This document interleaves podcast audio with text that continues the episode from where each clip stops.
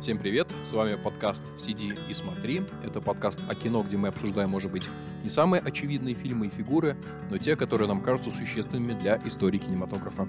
Наши выпуски проходят в блиц-формате до 35 минут и чаще всего с участием приглашенного гостя.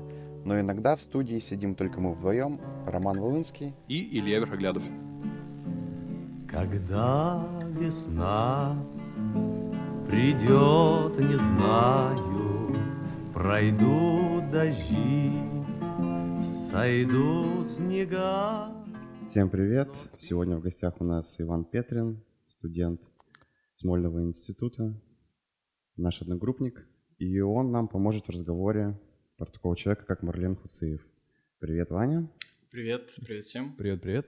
Вот, ну, мы, естественно, так как у нас такой блиц-формат, мы не будем обсуждать все-все фильмы, всю фильмографию, начиная с 60-х и заканчивая фильм, который он, по-моему, в 2017 году снял, мы сосредоточимся на трех его как бы основных фильмах. Uh-huh. Это «Весна на Заречной улице», это «Застава Ильича», он же «Мне 20 лет», и, соответственно, «Июльский дождь». А, ну, и я бы, наверное, начал, начал, а, чтобы дать такой разгон нашей беседе, а, с такого, наверное, максимально общего стартового вопроса. А, мне кажется, что если человек вообще не знакомый ни с Хуциевым, ни с оттепельным кино – если он просто откроет описание на кинопоиске и прочитает, о чем эти фильмы, то у него может сложиться представление, в общем, мне кажется, довольно правильное, довольно э, близкой правде, что фильмы Хуциева — это такое э, очень неспешное разговорное кино о советской повседневности. Более того, это те фильмы, где в главных, э, в главных ролях, ну, как может показаться, довольно типические образы советского кино. То есть это э, рабочие, то есть ударники труда, это молодые преподаватели, ученые, ну и так далее. А, соответственно, может возникнуть у таких людей вопрос, а чего, собственно, ловить в фильмах Хуциева? Вот я бы предложил начать с этого вопроса и вот обменяться просто впечатлениями в общем. Вот чего есть интересного а, в кинематографе Хуциева, вот в этих трех фильмах? А, ну, ну, во-первых, мне кажется, в каждом из этих трех фильмов э, вот эта типическая составляющая, она, ну, так или иначе меняется или преображается. Потому что, э, ну, здорово, конечно, когда мы в э, «Весне на Заречной улице» видим какие-то конкретно так противопоставленные друг другу классы, но чем дальше мы идем вот по оттепельному кино, тем меньше этих различий можно сделать. Они скорее, ну, я бы так сказал, они скорее внутри, их как бы надо разгадывать в каждом персонаже, э, тогда как они представляют родственный друг другу социальный класс, что ли, или, э, ну, что-то очень похожее, то есть с точки зрения социального. Ну, вообще, мне интересен э, Хуциев именно постановкой э, вот интонации и речи, то есть как функционирует у него речь, какие странные и невероятные как бы вот диалоги с точки зрения какого-то современного кино мы видим. Я не знаю, я нигде не видел таких диалогов. Вот чтобы мне как бы единство интонации, особенно вот, вот мне 20 лет, как будто там персонажи, э, казалось бы, вообще не интонируют. Вот, казалось бы, они всегда говорят какими-то одинаковыми фразами. Говорят они либо там о покупке молока, либо о каких-то жизненных своих там уж, ужасных вещах. То есть они всегда говорят одина, одинаково. И, ну, за этим как бы нет какой-то искусственности. Вот за этим стоит, я не знаю, вот э, какая-то тайна, я, я не знаю. Ну, то есть такой как бы предельно сниженный тон, без как бы особой экспрессии, даже если... Да, он какой, он даже как будто не... не он какой-то очень э, открытый или, э, ну, даже я бы сказал, откровенный. Материально я, конечно, и обеспечу. Так все. Не цените вы своего счастья, ребята. У вас в жизни любовь, ссоры, Шекспир. А у меня Раскладушка на балконе. Уеду. Куда? В Магадан. Значит, меня вспомнит. Нашел время. В празднике. Все. Кончились праздники. Наступили суровые будни. Вот мы с Ильей вчера обсуждали как раз э, диалоги в фильмах Хуциева. И э, я вот высказал Илье то, что тут, э, по крайней мере, ну вот мне 20 лет, и в июльском дожде уже, так, уже прорывается такая вещь, как новая искренность. Это искренность, которая неудобна рассказчику. И в этом смысле диалоги — это вообще, мне кажется, супер важный разговор. Э, если мы говорим про Хуциева, я, наверное, предлагаю его, про них поговорить, когда мы будем говорить про другие фильмы, то есть про поздние А сейчас давайте, наверное... А, хотел вот спросить Ваню. Ваня, слушай, ты вот заметил какую-то эволюцию э, в фильмах Хуциева, учит, ну, э, если мы берем в расчет то, что «Юльский дождь» — это вот якобы то, к чему он шел. Именно кинематографически, технически, там, э, по стилизации и все в этом духе. То есть это как вот какая-то, не знаю, адаптация э, французской новой волны, э, возможно, фильмов Антониони или э, фильмов морального беспокойства. Э, как думаешь, прослеживается ли такая вот лесенка? А, ну, я не знаю, можно ли это называть как бы эволюцией, но очевидно, что между весной э, и июльским дождем там вообще ну не то чтобы пропасть, но там огромный э, промежуток э, и Вообще, в целом это касается даже не диалогов. Вот как странно, мне кажется, диалоги и вот э, особая выдержанность и обращение к какому-то коллективному разговариванию, когда почти нет, ну, очень мало уделяется времени экранного, если так можно сказать, эфирного, а каким-то объяснением один на один. Там как минимум три. Там как бы всегда какая-то коллективность разговаривает. Там неинтересно, э, неинтересна какая-то такая беседа, которая вот изолируется от общества. Вот диалоговая составляющая, если так можно выразиться, она остается и она как бы почти не меняется. Вот мы всегда окунаемся в какую-то ну, я, я не знаю, как это назвать, но в какие-то нелинейные разговоры, когда вот разговор перетекает из э, одной пары к другой, когда мы там вращаемся по комнате в поисках каких-то реплик, и у нас не устраивается какой-то,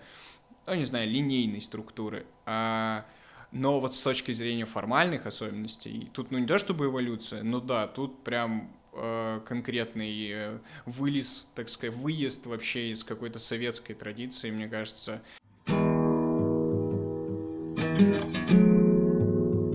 Возвращаясь вот, кстати, к коллективному диалогу, я не знаю, я бы, наверное, все-таки э, не стал бы прям так обобщать и говорить так все-таки про все фильмы. Во-первых, мне кажется, что вот мне 20 лет, там все-таки это вот единственный фильм из этой троицы, где вот монтируется вот таким перекрестным образом внутренние монологи. Помните, там такая проходка есть трех вот этих героев? Да, по парку. Они да, да, да, да, да. Где они молчат? Но а, ну, как бы, но они, они, они, они даже не то, что молчат, они а, а в один раз молчат, потом не молчат, да, ну, пока ну, есть, идут по этой аллее. Они, они, про, они про себя что-то продумывают в этот момент. И «Июльском дожде», кстати, вот позже, а, а, там а, ну, ситуация несколько другая, но она, опять же, подчеркивает тот факт, что как бы собралась большая компания, и вроде они mm-hmm. что-то обсуждают, но раза три точно было, что героиня поворачивает своему любовнику и говорит, давай идем отсюда. А, то, есть, ну, да. то есть мне кажется, что, ну, в принципе, мне кажется, для оттепельной поры, вот, э, ну, как бы считается, что раз нельзя было писать, то все как бы очень любили общаться. Считается, что это время, когда расцветало искусство вот устного общения. И, то есть мне кажется, это такая очень точная бытовая деталь, но вот герои э, вот этих трех фильмов, ну, по крайней мере, мне 20 лет и «Июльского дождя», они, мне кажется, устали от этого, устали от этого коллективного обсуждения. Мне кажется, что э, они затасковали, скажем, по какой-то интимности как раз-таки. А, извините, еще тогда сделаю прыжок чуть-чуть назад – возвращаясь к типическому, а, все-таки, если постараться как-то в общих чертах обрисовать героя Хуциева, вот что бы вы могли сказать? Насколько действительно типичный для советского кино ну, как бы образ? Или это уже нечто новое того, что, по идее, советский зритель до 60-х годов э, не мог увидеть? Ну, смотря тоже какой фильм брать, но мне кажется, там всегда зашифровано а некая внешняя оболочка, которая, которая как бы символизирует или рассказывает нам о культурном, я не знаю, бэкграунде героя, там, о культуре, о культуре его родителей, о культуре его семьи. Ну, это, как правило, какие-то опять портреты, музыка исполняемая, книжки, которые стоят, и люди читают, и что-то ищут в них. Но в то же время эти люди не являются какими-то суперинтеллигентами, они в каком-то смысле как бы такие э, как бы органичные интеллигенты. То есть они не совсем э, рефлексируют по поводу своей интеллигентности. То есть такой как бы рафинированный интеллигент, он э, как бы кичится именно тем, что он интеллигент. Э, именно он как бы может да, отделить себя от э, культурного бэкграунда и им как бы жонглировать на показ. А его герои, они как бы, они не могут э, отделить себя от э, песен, от музыки, от текстов э, каких-то. Э, они просто как бы иногда их цитируют, э, иногда их просто кинематографически как бы их мысли прошивают стихи, как в «Мне 20 лет», это вообще одна из самых прекрасных вещей. Ну и музыка, конечно, там очень много музыки разной, классической, и вот тексты. Э, Я думаю, как бы в этом и заслуга Хуциева, что он смог вот э, этими, ну, наслоениями, так скажем, разных э, пластов э, создать такого героя. Слушай, Вань, а как думаешь, вот как можно интерпретировать остроумие поголовно всех персонажей в его фильмах? Ну ладно, не берем «Весну на Заречной улице», там у них со остроумием не так все легко, э, ну, по крайней мере, вот в, в 20 годах и в «Июльском дожде», там вот вс- там поголовно все острят, выглядят крутыми в беседах, и, и тем не менее, и они как-то еще в то же время очень отстраненно выглядят. Они выбрасывают такие реплики, которые не требуют обратной связи. И вот как думаешь, в действительности советские люди также остроумно, легко и просто болтали друг с другом? Или это же вот все-таки прием? Ну, кстати, вот заметь твоему вопросу, что в «Мне 20 лет» там даже есть как бы рефлексия по поводу этого, Мгм. этой темы. Там они сидят в метро, и, значит, а, герой, точно. который работал на заводе Коля. э, с, Коля, этим, который. с, да, с всякими штуками там особенными, а, чуть ли он каким-то там важным был, в общем, человеком, и у него случился э, творческий кризис, так скажем, он начал все переосмыслить, и он говорит, что вот, типа, люди острят, когда им нечего сказать и все такое.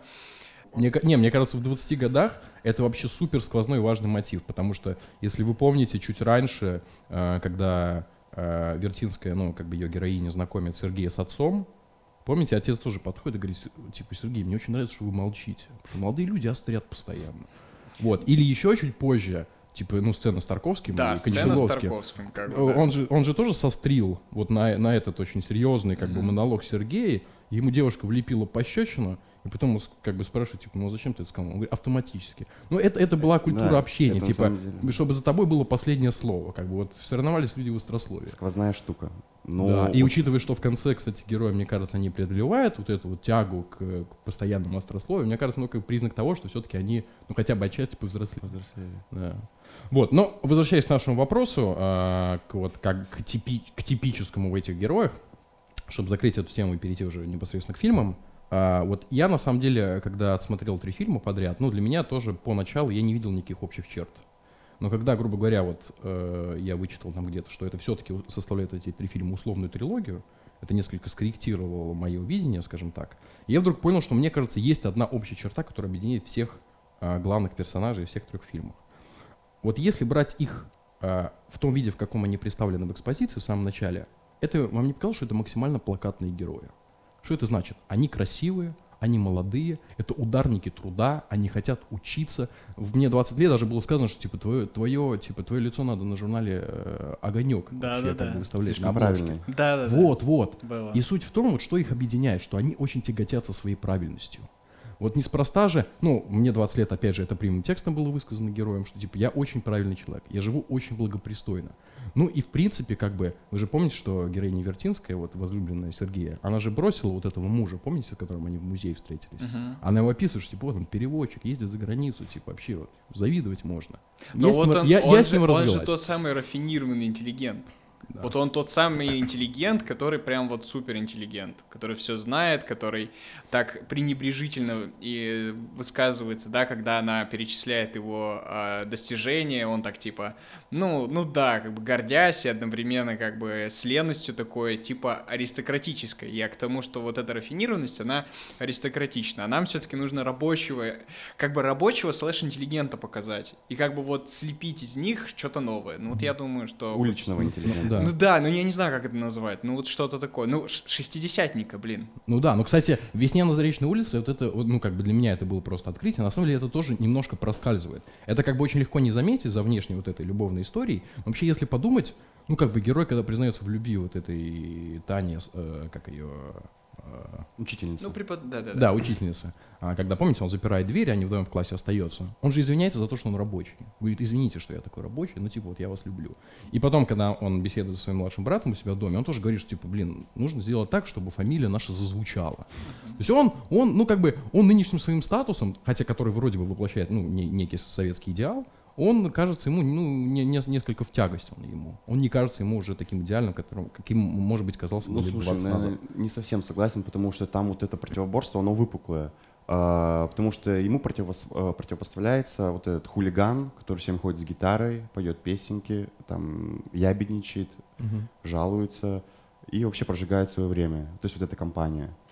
И она противопоставляется вот э, молодому трудяге, который влюбился, который хочет э, учиться, продолжать свое обучение и развиваться. Я думаю, вот из этого персонажа потом вытекает, э, потом вытекают те люди, которые появились э, мне 20 лет. То есть уже более образованные, и... Ну, ну, ну да, но проблема в том, что они как бы плотят плоти вот этих э, гуляк и всего такого. То есть тут ну, не, нельзя оторвать, да, вот героев мне 20 лет от такого времяпрепровождения, от застолья, от постоянных вот хождений по друзьям, от всего такого. То есть тут как бы прелесть именно в том, что э, в весне э, как бы герой, он противопоставляется вот этому, он как бы переосмысливает вот это все и идет, так сказать, по пути истины, я не знаю, э, по пути обучения и всего такого, то мне 20 лет, э, там нет какого-то зла вообще, то есть того, чего, чему можно противопоставить герою. Герой э, противопоставляется уже не слоям, а скорее э, в целом принципам, да, когда, например, э, оскорбляют принципы э, памяти о Великой Отечественной войне, тогда они паникуют.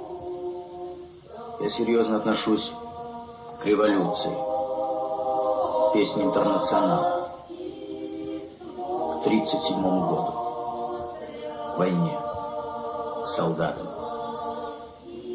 к тому, что почти у всех, вот у нас нет отцов,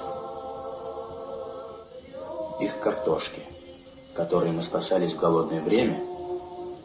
Я вот согласен с вами, потому что это оттепельное кино, она вообще характеризуется вот э, каким-то перепутьем, э, когда э, герой поставлен перед выбором, моральным, моральным, этическим выбором. И это характерно не просто для советского кино, это характерно для польского кино морального беспокойства. Я вот отсмотрел порядком фильмов, и по сути вот все строятся на каком-то вот действительно таком замкнутом личном выборе повернуть туда или повернуть туда. Угу. Но это интересный момент, на самом деле, потому что это все вписывается вот в какое-то вот одно десятилетие. Угу. Как-то так. Давайте перейдем тогда к, может быть, уже конкретно к фильмам. А, начнем, ну, очевидно, с «Весны». Угу. Она была снята, это самый первый фильм, который Хуцеев снял на детской киностудии. А, а хотя, опять же, наверное, первый вопрос мой такой, может быть, несколько общий характер носит, но тем не менее.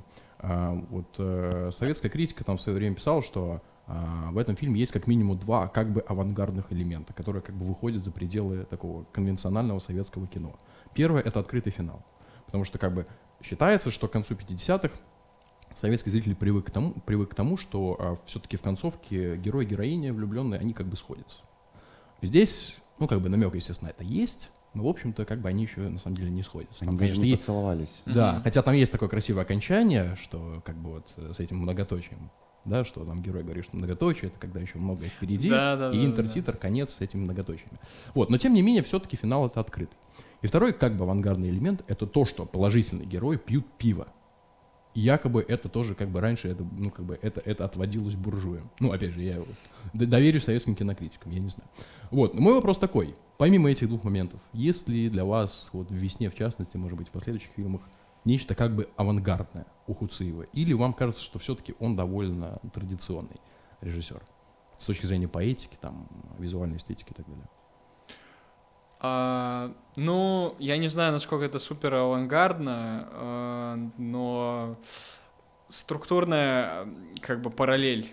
А, там есть два эпизода, да, когда сначала наш герой приходит к преподавательница, хочет ей объясниться, где она там снимает маленькую комнатку, значит, она говорит, ой, постойте, сейчас Рахманинов будет играть, значит, подождите, ля-ля. Рахманинов играет, э, молодой человек уходит, э, как бы оставив ее одну, и потом похожий, да, на фор- фор- второй фортепианный концерт Рахманинова играет что-то в, на заводе, да, когда вот она уже к нему возвращается, и там, собственно, как бы структурно нам показывают, что вот, вот это все, это тоже как бы как, ну, как некоторое искусство, искусство, да, там же, по сути, вот вся коллизия в том, что надо соединить э, ремесло, да, вот рабочих, надо показать, что как бы культура, она внутри них, что они тоже молодцы, что они тоже тянутся к искусству, тянутся к культуре, они не просто как бы мясо такое. В общем, у нас в стране все прекрасно, у нас апоэтизирована техника, и как бы с э, поэзией тоже все хорошо.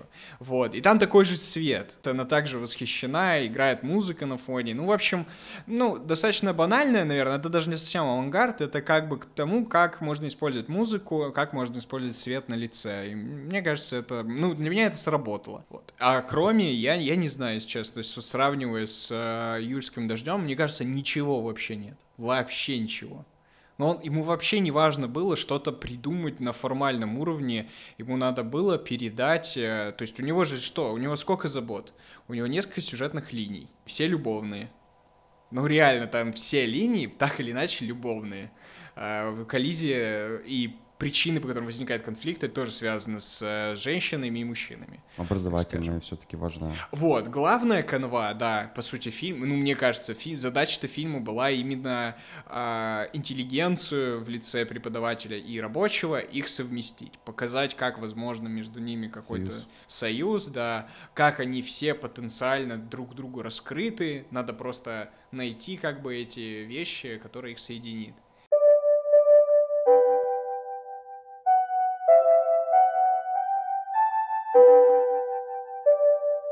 Давайте перейдем тогда дальше к 20 э, годам. А, как вы наверняка знаете, что э, как только фильм был готов, Хрущев был э, дико недоволен. Ну а как же? Приказал перемонтировать там отдельные куски. Как вы считаете, что, собственно, запрещенного? Чего там так не понравилось нашему э, генсеку?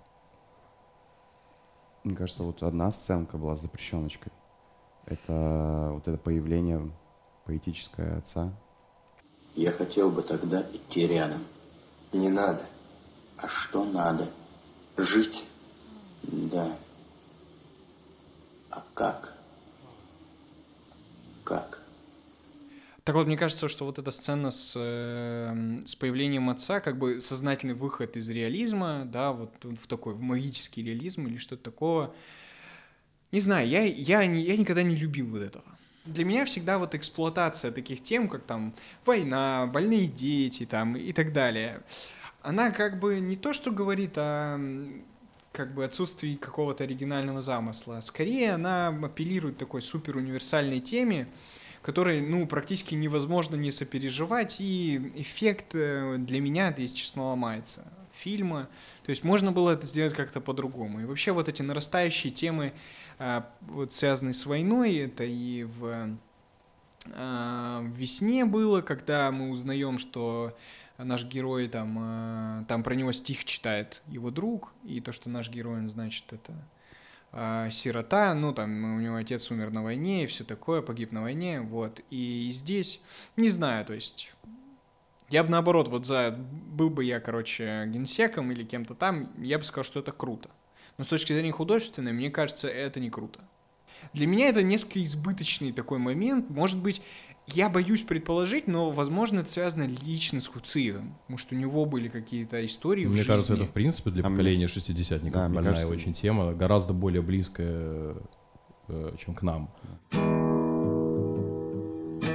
Мне кажется, вот смотреть нужно вообще на, на весь этот фильм вот с точки зрения, вот как жить а не, а не с точки зрения вот, э, мета, какой-то метафизической преемственности. То есть она как бы есть, но она тоже, она, ну тут другой акцент нужно выставлять, потому что вот их отцы, они не смогли пожить, они не смогли подружиться. Это просто, я не знаю, это, наверное, какая-то... Э, Короче, Хуциев сожалеет о том, то, что вот, э, предыдущее поколение просто не смогло элементарно пожить. И, и это не просто, мне кажется, эксплуатация темы э, военщины и патриотизма, это что-то больше, чем, э, чем это. Ну, то есть это по крайней мере, трогательно, блин. Ну да, да, нет, я вот и понимаю, что это может быть трогательно и все. И как бы оценивая именно эстетически, вот мне кажется, это несколько чужеродно. Просто, ну вот в целом, я не знаю, это как из другого концерта, из другой оперы. То есть это хорошо, но тогда... То есть весь фильм работает по одним законам, а потом вставляется вот этот, э, ну, нереализм, вставляется очень сложная тема, связанная с историей. Ну, В общем, это все так накладывается, в конце тебя вдалбливает, и мне кажется, в этом смысле это не новая волна. Вот то есть то, что было до эпизода с отцом, это было новой волной, а потом нет. Потом это уже стал советский кинематограф который вот э, любит метафизику, который любит высокие идеалы, который не готов э, оставаться вне без основания. Нас время учило, живи по привальному, дверь отворя. Товарищ мужчина, а все же заманчива должность твоя. Ну, раз зашла речь про французскую новую волну, я предлагаю э, подвинуться уже нам всем к юльскому дождю и ответить на вопрос, э, ну вот Иванин вначале сказал, что как бы, грубо говоря, поэтика весны и поэтика июльского дождя это две максимально mm-hmm. разные истории.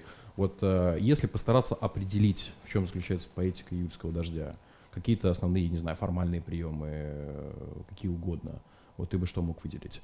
В частности, может быть, соотнося это каким-то образом с опытом европейского кино.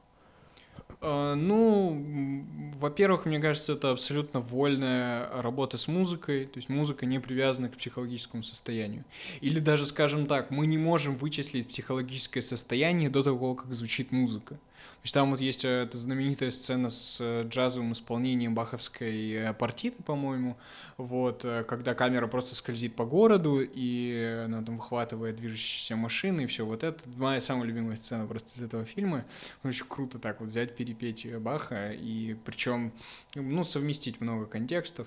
Ну и самое начало, например, когда показываются титры, да, что там идет какой-то как будто кто-то крутит, в общем, ручку радиоприемника. Там даже возникают такие звуки.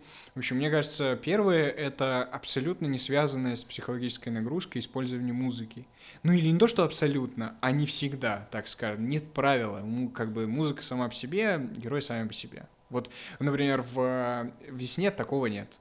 Ты, я, я готов э, как бы сто процентов дать, что такого нет. Там любая музыка связана с героем, связана с его культурным фоном или его психологическим фоном а в июльском дожде абсолютно не так. Это первое. Ну, второе, вот э, монтаж, соответственно, ускоряется, ломается где-то, да, с, с этой сцены с троллейбусами, э, самая показательная. Слушай, ну мне кажется, это вообще, наверное, самый концептуальный фильм э, из этой троицы. Э, и в нем помимо этого вообще ничего нет. В нем есть только концепция и настроение. И все. То есть... Немало. Ну, наверное, да. Но все-таки это, с формальной точки зрения, это самый сложный фильм. Но вот другой вопрос, насколько удачно ему получилось совместить вот эти вот формальные приемы новой волны, э, потом вот э, эффект э, некому, некоммуникабельности и отстранения главных ну, героев. Из Антониони? Из Антониони. И вот все как-то у него так получилось, и не совсем понятно, что получилось. Вам вообще понравился фильм? Ну, если вот так спрашивать. Ну, я, я вообще обожаю «Июльский дождь». Это мой любимый фильм из этой троицы. Но я понимаю, что он самый, как бы, невнятный. Он самый драматургически непонятный, например. Но там, говорю, использование музыки... Вот, я, да, я больше на атмосферу, на настроение. То есть я в целом, как бы, когда переходил от новой волны французской к Хуциеву, я понимал, что я ищу атмосферу атмосферу диалогов или атмосферу отсутствия диалогов. Одно из двух. Вот, и в Хуци есть и то, и другое. Ну, друзья, на самом деле с этой невнятностью все-таки надо какие-то точки над «и» расставить, как-то с ней разобраться. А, я думаю, надо озвучить финальный тогда вопрос. А, опять же, я напомню, что это как бы финал не только фильма, оно и вот этой всей условной трилогии об оттепели и о людях в оттепели. И, соответственно, мой вопрос, э, так, собственно, а к чему эта трилогия подводит вот в июльском дожде? К чему, как бы, к какому выводу Хуциев э, пытается подвести зрителя? А, вот считай, считается, что это как бы сам максимально пессимистичный фильм. Это как бы пессимистичные э, окончания, размышления об оттепели. А какой год? 60? 60. Шестой вроде бы. Да. Так в чем, соответственно, суть пессимизма? Тут про, то есть, ну, пессимизм, как на него посмотреть? Мне кажется, вот неуверенность, да, героев в происходящем или как бы переменчивость их э, умонастроений, ну вот типа все, я, я вот думала, что я выйду за тебя, а потом не, не, как бы это может в любом фильме вообще быть на самом деле, это действительно такая вот э, не сильно оригинальная вещь, но мне кажется просто нарастает неуверенность,